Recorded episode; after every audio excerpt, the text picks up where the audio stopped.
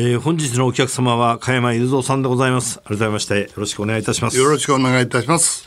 えー、今日はですねまたあのうん本当に、ね、残念ながらですねあのこれはあれですか唯一無二の役者田中邦衛と呼んでよろしいと思うんでございますけども、うん、田中邦衛さんのお話もちょっと伺わせていただきたいなと思うんでありますが、うん、あの最初の出会いはどういったところからなんですかね？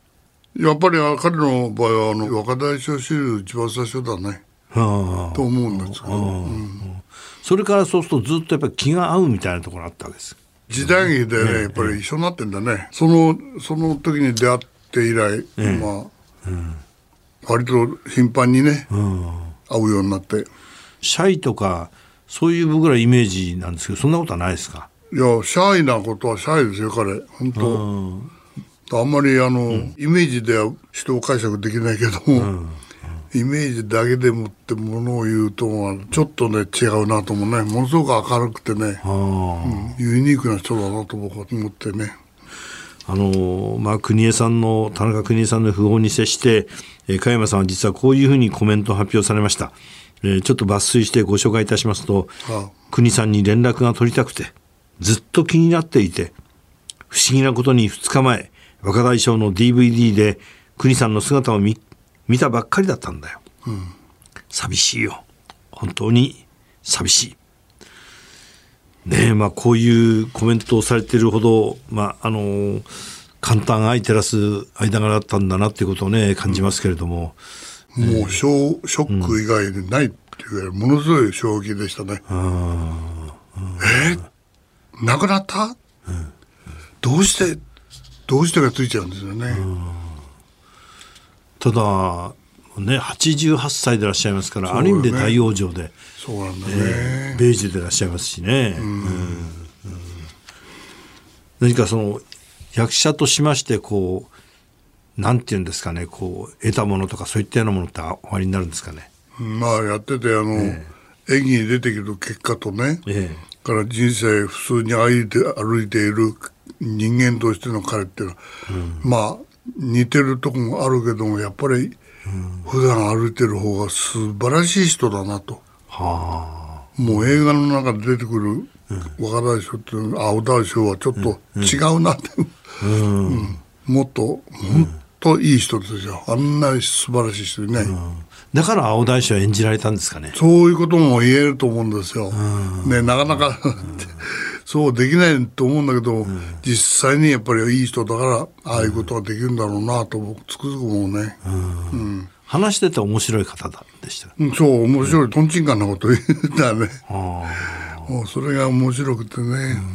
あのこういうことがあったんですけどね。僕は日テレ時代にアナウンサー時代に、まあ、何でも実況中継みたいなのしてました、ね。はいはい、それでその時にあの、えー、スペシャル番組で、皇居2周でしたかねで日本テレビまで帰ってくるとマラソンがありましてそれ一般公募でやったわけですね、で募ったわけです。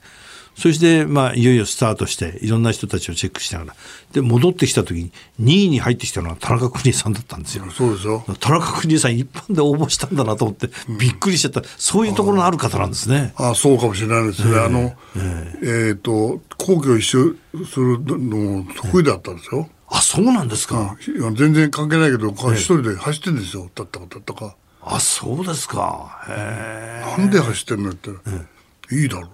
いいだろ。いいだろそれはいいけどさ。どうして？あれちょうど10キロぐらいあんだのって一周5キロですよね大体だから2周だと10キロですよね。そう10キロ、ええそんなに走るの、へえっつって僕が今度は映画の中でも走らなきゃいけない時茅ヶ崎から江ノ島まで8キロ8.5キロぐらいあるから、それをは走ろうじゃないかって。あ、そうですか。何回も走ったんです、こ一緒に走ったんですか？走ったんです一緒じゃないですよ。僕は僕で走ったんですけどね。で、やっぱり、あの、走るの全然、だニューヨーク行って、ニューヨークシティマラソンに映画の中でも参加したんですよ、僕は。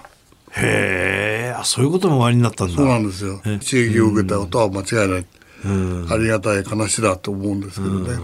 逆に加山さんの影響を受けたってことはないですかね。加山さんはもう多岐にわたってですね、ゲームもおやりになりますし、いやそんなもう、え、え、油絵もですね、あ水墨画ですかね、描きましても、もう波の絵なんか素晴らしいじゃないですか。いや、それは、ええ、まあ、たまたまね、あの、住んでるところは、海っぺりだから波をかかせりゃ、まあ、右へ出ないでいいよって。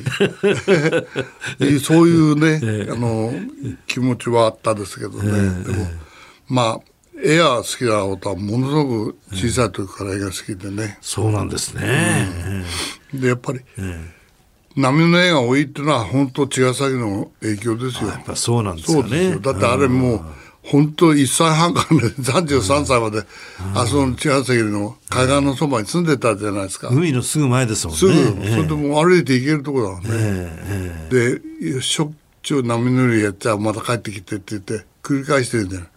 波乗りやってたんですか？波乗りやってましたよ。だから最初はね、ええ、あの、いわゆるハワイスタイル波乗り第1号って新聞に出たぐらいですよ。加山さんが。そう。たった一人でやってたんだから。最初はあの V ボーですよ今で言う。うちの親父もそういうのやってたんですよ。だからその波乗りをやるとキャッチウェーブがものすごい得意だったんですよね。あそうですか。でそれでこの波だったら絶対にハワイスタイルの波乗りもできるはずだってんで、それでボードを作ったんですよ。ご自分で、うん、それを今だったらウレタンでビューってやってできちゃうんだけど、その当時は一個一個こうやってフレームを作ってね模型の飛行機の羽の羽みたいないけどやって5ミリのベニヤを貼って、でコーナー材をきれいにちゃんと丸みつけてね、それでそれをちゃんとピタッと貼り付けて釘を打ってラッカーを何回も何回も打ってね。でツルツルしたら今度はパラフィン塗るわけでしょ、うん、ローをね、ピンをつけて、それで波に乗ったら乗れるんじゃないですか。3回目に立って、うまいこと言って。それからハワイ。いなかったでしょあんまり。いないいないいない。いない、うんあのあのブギボーやってるのはいたんだろうとは思うんですけど、見たことないですね、それでその後ハワイ行った時に、もうすぐグレグ・ノールっていうね、ボードを買ってきてそれで羽田に着いた時にね、税関を通るじゃないですか、羽田ですよ、これは何ですか？あね、もうパラフィンで砂だらけにしてね、汚れたまんま持って帰ってきて、これはねサーフボードっていうもので乗ってね、でそう波に乗るんですよこれで、はあそういうもんですかまあ気をつけてください取っちゃったんだ。はあでも誰も知らなかったわけですね。知らないんですよそんなもの。へえ。だからその時初めてやったのを新聞にちゃんと載ったんですもん。ねいくつぐらいまでですよ、波乗りしてたんですか？くつぐらいまでって、だから33年間住んでた。その間ずっとですか？ほとんどシーズンがもちろんシーズンあったけどね。あそうですか。そうねかなりの年月あとやったね。でその波乗りという銅の部分もさることながらそのものをこう作るという性の部分ですよね。それも加山さんは本当におやりになるじゃないですか、うん、あの船の模型を作られたりとかですね。海図を描いたりとかですね、うん、ある意味であれですよね。あの日本一堂々たる明るいそしてまた日本一ご長寿なオタクですよね。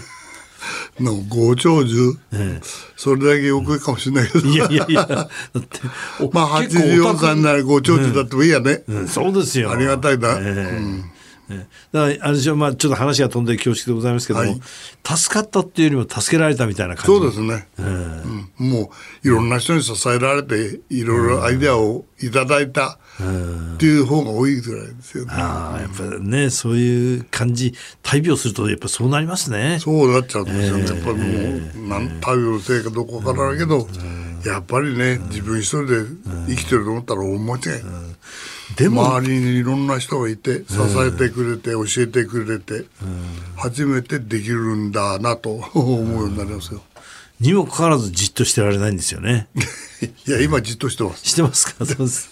で一方であれですよね好奇心も大変強くて、ビートルズが日本に来た時にああそうですよ会いに行ったんですよね？10回を、さ彼ら占領してると。ええええどこからも行かれないんです非常階段も続く全部ダメでしたね、ええ唯一行かれるところはご飯を運ぶその裏道ですね。その裏道、ええ、それだけは通れるからって言ったら、そこだけを案内してくれたんですよ。でそれで上がってて、でさっさと行って言ったら、あそこにあそこのところです。どうぞ。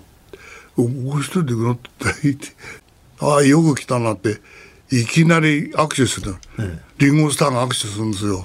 ええ。ー、と思ったけど、まあ握手してた。ら、さて横からパッと取って、握手し直したのは、ポールですよ。マッカートニー。ポール・マッカートニー。よく来たなって言って、それから、意外とね、お話ししてくれるのは全部ポールですよ。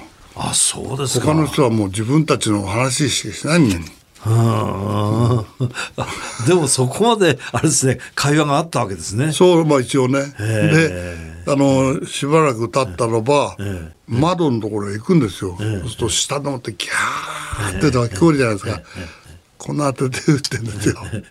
へえって思ってこうやって見に行って俺が出てくるとギャー誰が出ててもいいんだ？いやいやいやそんなことはないんですよ。まあ、いやそう下で見た人はびっくりしたでしょうけどね。いや分かんない見えないぐらい小さいと思うんですよ、ね。10回ですからね。うん加山さんご自身の音楽の中ではビートルズの影響を受けたってことはないでしょうあるあるんですやっぱりビートルズっぽい曲っていうのはいまだにあるんですよ。はあ。まだ出してないのがあるんですよ。あ、そうですか。似てるなっていうのがよくあって、で、それなんかもう出してきて、倉庫にあったやつを出したらね、今聞いてるんですよ。いや、詩がないな。詩誰かに書かせようって。書いてくれます？いや、とんでもない。僕は書けないですいや、いいよ、特別 作詞。ととととと、私はそういう文才なんで、やっぱり断工作さんに書いて。いやいや、断工作は曲は作りますけど、詩がなかなか書けないんでね、困ってるんですけどね。あの加山さんあの田中邦衛さんの「北の国から」と言いますとですねやっぱりさだまさしさんの歌声なしには語れないわけでございますけどもさだ、えー、さんの歌作りっていうのは加山さんどういうふうにいやもう素晴らしいと思ったけどこの、あのメロディーできた時聞いたんですよ。えええ、なんで言葉がないじゃんって言ったら、言葉はいらないと思うんですねっていうできなかったんですよって言って、本人が言ってたような気がしましたよ。あそうですか、ええ、このメロディーがいいから大丈夫だって言って。素晴らしいですもんね。ものすごいいいと思ったもんね。この音楽聴いただけであの映像が浮かびますもんね。そうなのそう。これはもうこのシーンでなきゃ、えー、この、ね、この曲でなきゃダメだっていうの分かったもんね。北の大地は浮かびませんよね、うん、えー、これこれでも加山さんもあれですよね。あの断交作としてさださんの歌をいくつか作曲されてますね「商用歌」外歩けば。外歩けば。そうですよね。ああ、そうそうそうそう。あれ、あの、若大将悠々散歩のテーマソングで。そうなんだよね。実は皆さん、あの、加山さん演歌も結構お好きなんですよ。もう、大好きなんだもんね。ないですよ。もうね、もう本当、カラオケ全部演歌。そうですか。どういう歌が一番お好きですか？ね。いや、この、奥飛騨墓場なんて最高じゃない？いい歌ですよね。いい歌ですよ、これ。その他の曲だって何だって？歌われるんですか？カラカラオケで。カラオケで。BS で見るじゃないですか。ええ、おおやってやって必ずそこにパッと合わせちゃってね。一緒に歌うんですか、はいもう。前川清得意だっつってましたよね。あそうそうそう、えー、前川清さんの曲はまた多いんでね、バンドやってたでしょ、えー、学生時代からずっと続いてるのね、それの仲間はみんな好きだったんだね、わわわわが。もう大好きでみんなそう峯岸 さんなんかですか、そうそうそう。峯岸を一頭にね、えー、あの同級生の北島さんの歌なんか歌われます？歌うでしょ。風雪流れ旅。あそれも歌ってるあそうですか、うん、いろんなの歌ってる、うん、これが意外なんですよね。加山さんのでもあれですよね。演歌ではございますが湯沢墓場っていう。あれもいい歌ですよね。そうです、ね、まあ演歌っぽい歌ね。ねちょっとね、うん、加山さんの通常の曲とはちょっと違う感じで。そう、ちょっとね。えー、うん。加山さんは84歳の誕生日を迎えられました。復帰作品となります新曲が「赤いバラの花」これは配信リリースされたというふうに伺いましたこれはあれですか？あのこの配信されるまでの経緯といたしましてね。どういうお話があるんですか？これはね、えー、もうそれこそ戸棚を掃除しようじゃないかと全部出してバラバラとオープンリールの箱が落っこってきた、えー、それでそれを聞いて見てくれるって言ってレコードのレコード会社に渡したんですよ、うんうん、みんなこれ聞いたことないのって、うん、これも聞いたことないぞっていうのばっかり歌で入ってたんですよね。で声がバラによく似てるけど、うん、赤いバラの花っていう、うん、なんか詩が載ってるのがありますね、うん、でそれちょっと聞いてみよう。って聞いたら、これ出してないな、うん。出してないですね、でもこれやっぱり50年前に作った曲なんですよね、それちょっとそのままやってみようって重ねて入れたら、今の声と全然変わってないんでねすごいですねそれはね加山さんね演歌とか j p o p とかですね、うん、あのフォークとかいろいろ、まあ、ジャンル分けがありますけども、うん、加山さんの音楽は加山雄三っていうジャンルですね。本当にそう言っていただけるのは徳さんだけだよ。そうじゃないです。本当につくづくそう思いますよね。ありがとうございますよ。本当嬉しいね。もうそう言っていただけるだけで。聞いてみてご自身客観的に色あせてなかったですか？いやだけどね赤いままでしたバラの花は、うん、そのまんま。それと全く同じタイトルの絵も仕上げたばっかり、あそうです。赤いバラの花っていう曲、とともに。とともに同じタイトルの絵も描いた、えーまあ、半世紀を超えて生まれ変わった幻の一曲でございますけどスタッフがね言いますにはギターの響きが大変印象的だったと。青い星屑、うんうん、ちょっと似てるちょっと思わせるね。王道の若大将ソングじゃないかと。いう。それ意識してんですよやっぱ。やっぱそうなんですかね。当時ね。だそういう意味でもそれも色あせてないっていうことなんですけど、えー、まあ加山さんご本人がディレクションをいたしまして60年代当時のボーカルを生かしながらですね現在の加山さんの声をミックスしたもんだそうでございまして、A メロには当時60年代の加山さん。で B メロが今の加山さん。で戻った A メロでは当時加山さんに今の加山さんがハモってるというですね。その通りです。やっぱりだからね、もう53年前に作ったっていう雰囲気が残ってる。っていうか53年前っていうのは驚きますね。うん、その頃にこういう音を作ってたってことが。そうかな。うん、なんか僕は、音楽のいいところっていうのはね、時代を超えるなと、時を超えるなと、場所を超えるなと。なるほど。全部全てをこの一点にある。はあ、それが僕の気持ちなんだけどもさ、だからそう思ったらね、ああだからこそ音楽を愛してるんだな。よかったなと思う。そう思いますよ。全てを超越してるというようなところが、音楽だからね、あの例えば100年前の曲でもね、今の人が歌ったら、今の音楽になるわけだよ。ああそういうものいいものはいいんだ、だからその時を超えてるっていうのはあだから音楽っていうのは俺を愛した。それはよかったな、うん、と俺は思う、うん。まあ、愛したっておっしゃいましたけどまだあれですよね。進行形ですよね。愛してるわけですよね、ずっと愛は続くんだそうですね。そうだ、ね、受ける受けないを関係ない、思ったらダメ。そんなこと。ですね。思わない方がいいね、そうじゃないんだよ。そういうことを考えないで、自分は何しろ音が好きなんだよな、愛してるんだよな、だから自然にこういうの作っちゃってるよな、で自然で出てきたやつほど貴重なものはないと思った。うん。えー、ということでぜひあのこれからも、はい、動き続けてください。僕も喋り続けますもうしょっちゅう、ね、もうバスの揺られながら、頭をつけて寝ているシーン、あれがあるからいいんですよ。そうですか、ありがとうそうですよ、あれなかったら全然徳さんじゃないから。ありがとうございます。ダメだよ、寝なきゃ。今年のまた24時間もよろしくお願いいたします。こちらこそよろしくお願いします。どうもありがとうございました。ありがとうございました。永遠の若大将、加山雄三さんでございました。